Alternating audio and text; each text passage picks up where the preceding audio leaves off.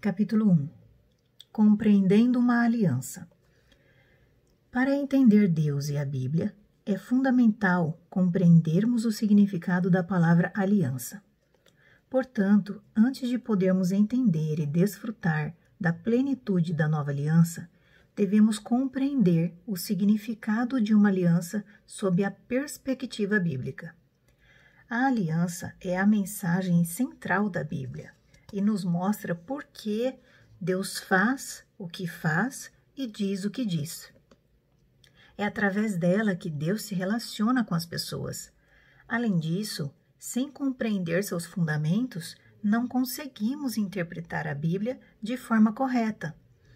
Não faz muito tempo, vi uma camiseta em que estava escrito: Seja qual for a pergunta, chocolate é a resposta. Quando li essa frase, pensei isso também. Isso também vale para a aliança. Seja qual for sua pergunta sobre Deus ou a Bíblia, a aliança é a resposta, porque Deus é um Deus de aliança. Aliança ou contrato? Uma aliança, assim como um contrato, é um compromisso que une duas partes através das obrigações por ela estabelecidas. Embora tanto a aliança quanto o contrato sejam um compromisso, há uma profunda diferença entre eles, e confundi-los causa um impacto negativo enorme sobre a nossa vida e experiência cristã. Não estamos ligados a Deus por um contrato, mas por uma aliança, porque Ele é um homem de aliança e não de contrato. Num contrato, as partes negociam entre si até chegarem a um acordo que, então, torna-se um compromisso, o que significa que agora elas estão legalmente comprometidas uma com a outra. Numa aliança, não há negociação. A parte mais forte oferece a aliança à parte mais fraca, que pode aceitá-la ou rejeitá-la. Perguntei a muitos cristãos se eles já haviam tentado negociar com Deus numa ocasião ou outra, fazendo algum tipo de barganha com ele, e a maioria deles respondeu que sim. São barganhas do tipo: Deus, se o Senhor me curar, abre parênteses, ou curar meu ente querido, fecha parênteses, dedicarei minha vida ao Senhor para sempre. Oh Deus, se o Senhor me tirar dessa confusão, prometo que viverei somente para o Senhor. Deus, eu lhe darei 10% de toda a minha renda, portanto, o Senhor tem que me abençoar. E outras parecidas. Conversando com eles, vi que isso ocorre principalmente quando estão enfrentando uma situação desesperadora, muito difícil mesmo, ou até impossível. É em momentos assim que eles pensam em todo tipo de barganha com Deus e geralmente chamam isso de voto, mas na verdade é uma barganha através da qual tentam obter algo de Deus. Não, podendo, não podemos fazer isso. Não podemos negociar ou barganhar com Deus simplesmente porque Ele é um Deus de aliança, não de contrato. Outra razão pela qual não há negociação em nossa aliança com Deus é porque não temos nada do que Deus precise, pois Ele é autossuficiente. Mas num contrato, ambas as partes têm algo de que a outra pessoa precisa. Por exemplo, digamos que eu queira uma casa. Encontro um construtor, negociamos o preço, chegamos a um acordo.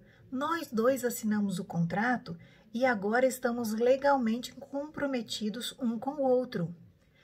Eu quero uma casa, o construtor quer o dinheiro.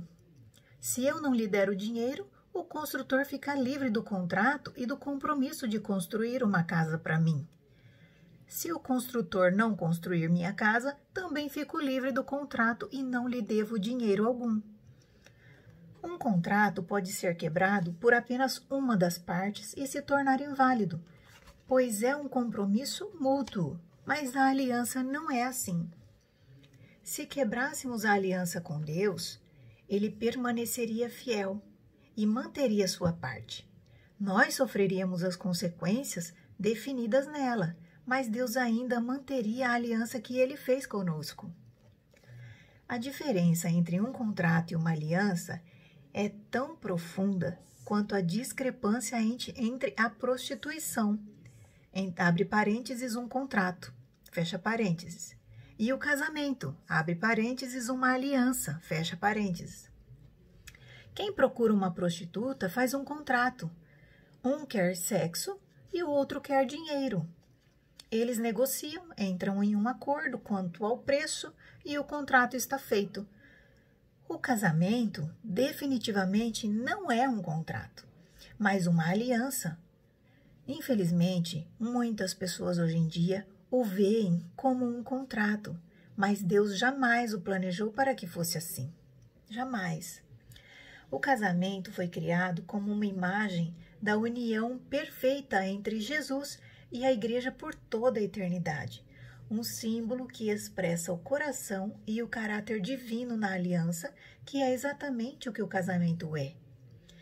E é por isso que Deus odeia o divórcio, porque foi por meio de uma aliança que ele se uniu à humanidade, e sendo um Deus de aliança, ele a mantém.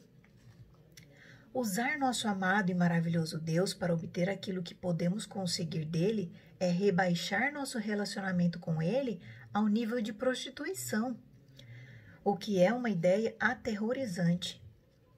Outra diferença importante é que um contrato envolve apenas promessas, enquanto a aliança envolve juramento. O escritor de Hebreus deixa isso bem claro. Quando Deus fez sua promessa a Abraão, jurou por si mesmo, tendo em vista não haver outro maior por quem jurar e declarou: Esteja certo de que o abençoarei e farei numerosos os seus descendentes. Hebreus capítulo 6, versículo 13 e 14. As promessas são maravilhosas, mas geralmente são condicionais. Ao lermos a Bíblia, descobrimos que muitas das promessas de Deus apresentam condições que devemos cumprir a fim de experimentarmos seu cumprimento e desfrutarmos dela. Tomemos como exemplo o texto de Filipenses. Não andeis ansiosos por motivo algum, pelo contrário, sejam todas as vossas solicitações declaradas na presença de Deus por meio de oração e súplicas com ações, ações de graça. E a paz de Deus, que ultrapassa todo entendimento, guardará o vosso coração e, os, vo e vossos, os vossos pensamentos em Cristo Jesus. Filipenses capítulo 4, versículos 6 e 7. Vemos que, para que a paz de Deus guarde o nosso coração e os nossos pensamentos, precisamos entregar a Ele nossas preocupações. Além de poderem ser condicionais, as promessas também podem ser quebradas, mas a aliança não.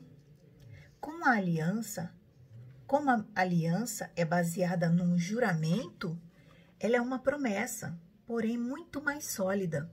Na Bíblia, um juramento é algo sério, é considerado definitivo.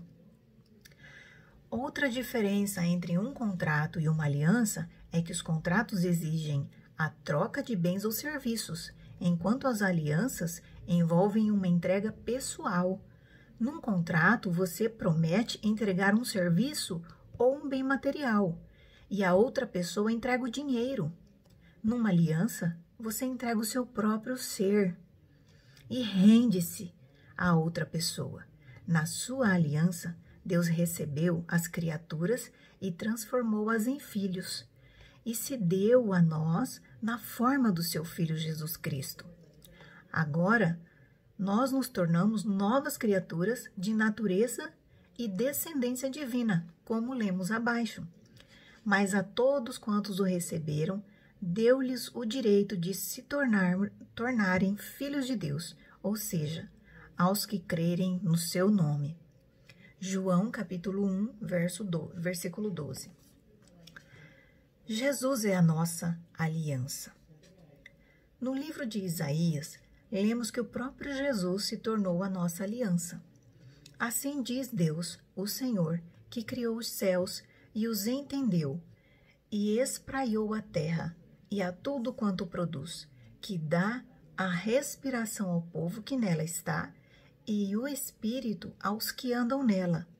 Eu, o Senhor, te chamei em justiça, e te tomarei pela mão, e te guardarei, e te darei por aliança do povo, e para a luz dos gentios, para abrir os olhos dos cegos, para tirar da prisão os presos e do cárcere os que jazem em, trevas.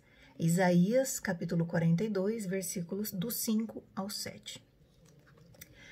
É importante compreender que Deus nos deu o próprio Jesus como aliança. Sem ele, a nova aliança jamais existiria. E essa não foi uma ideia que Deus teve depois que o homem pecou.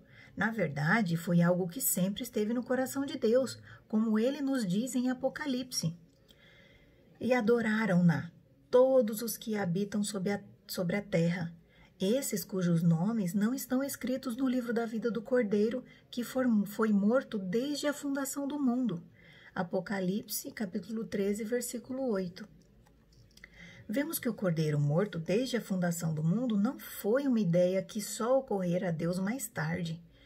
Como Isaías 42 nos mostra que Jesus, o Cordeiro de Deus, é nossa aliança e que ele foi morto desde a fundação do mundo. A aliança era, portanto, a ideia original de Deus. Deus não apenas é um Deus de aliança, mas também um Deus que a mantém. Ele jamais firmará um contrato com alguém, mas sempre oferecerá sua aliança a qualquer um que esteja disposto a aceitá-la porque há tanta confusão em relação à velha e à nova aliança na igreja hoje em dia. O diabo está trabalhando duro para garantir que o engano sempre se manifeste na igreja. Veja 2 Coríntios capítulo 11, versículo 13. E o problema com o engano é que quando somos enganados, nem imaginamos que nos tornamos vítimas dele. Se soubéssemos que estávamos sendo enganados, fugiríamos dele.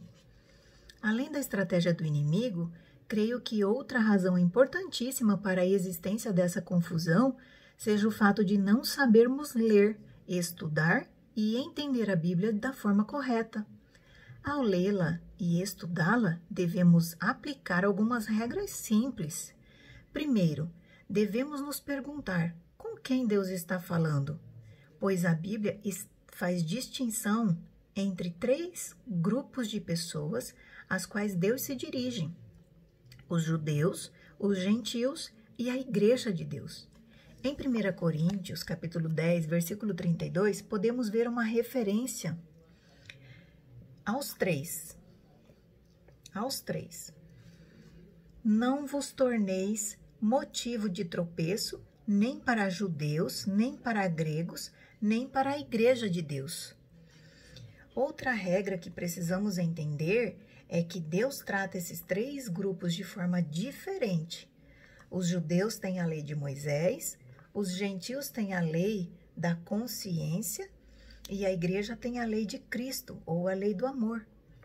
Obviamente, Deus deseja que todos os homens sejam salvos e estejam sobre a lei de Cristo e a nova aliança. Em seguida, devemos entender as diferentes épocas. Existe uma enorme diferença entre o período anterior à vinda de Jesus, o período em que ele viveu aqui na Terra, e o período posterior à sua morte, ressurreição e ascensão. Jesus falou muitas vezes sobre aquele dia, e foi apenas após a sua ascensão e o Espírito Santo ser derramado que a igreja começou a se manifestar na terra. Vivemos no período, abre parênteses, ou na dispensação, fecha parênteses, da graça, em que a porta da salvação está aberta para todos. No, nos dias de hoje, Deus não está julgando ninguém, nem pessoas, nem nações. Neste versículo da primeira carta aos Tessalonicenses, vemos que a ira de Deus virá depois que Jesus voltar do céu. Reticências. Enquanto aguardais do céu o seu filho, a quem ele ressuscitou dentre os mortos, Jesus, que nos livra da ira que certamente virá. 1 Tessalonicenses capítulo 10, versículo 10. O capítulo 1, versículo 10. Também devemos nos perguntar quem está falando. Por exemplo, as pessoas usam o livro de Jó e constroem uma doutrina baseada em partes dele, o que é absurdo. Nos primeiros 41 capítulos, vemos que basicamente não é Deus quem está falando, mas Jó e seus amigos. E eles dizem muitas coisas que não estão alinhadas com o coração de Deus. Tenho consciência de que toda a Bíblia é inspirada pelo Espírito Santo e de que precisamos aprender de todas as partes dela. Mas também devemos sempre distinguir quem está falando e para quem está falando. No capítulo 42, o próprio Deus os repreendeu, como podemos ver. Logo depois que o Senhor disse essas palavras a Jó, declarou também a Elifaz, o Temanita: Eis que estou indignado contigo e com os teus dois amigos, pois não falaste a verdade sobre a minha pessoa, como fez o meu servo Jó. Jó, capítulo 42, versículo 7. Quando aprendermos a interpretar a Bíblia corretamente, teremos mais revelação da maravilhosa nova aliança, desfrutaremos plenamente dela e glorificaremos nosso Senhor Jesus Cristo.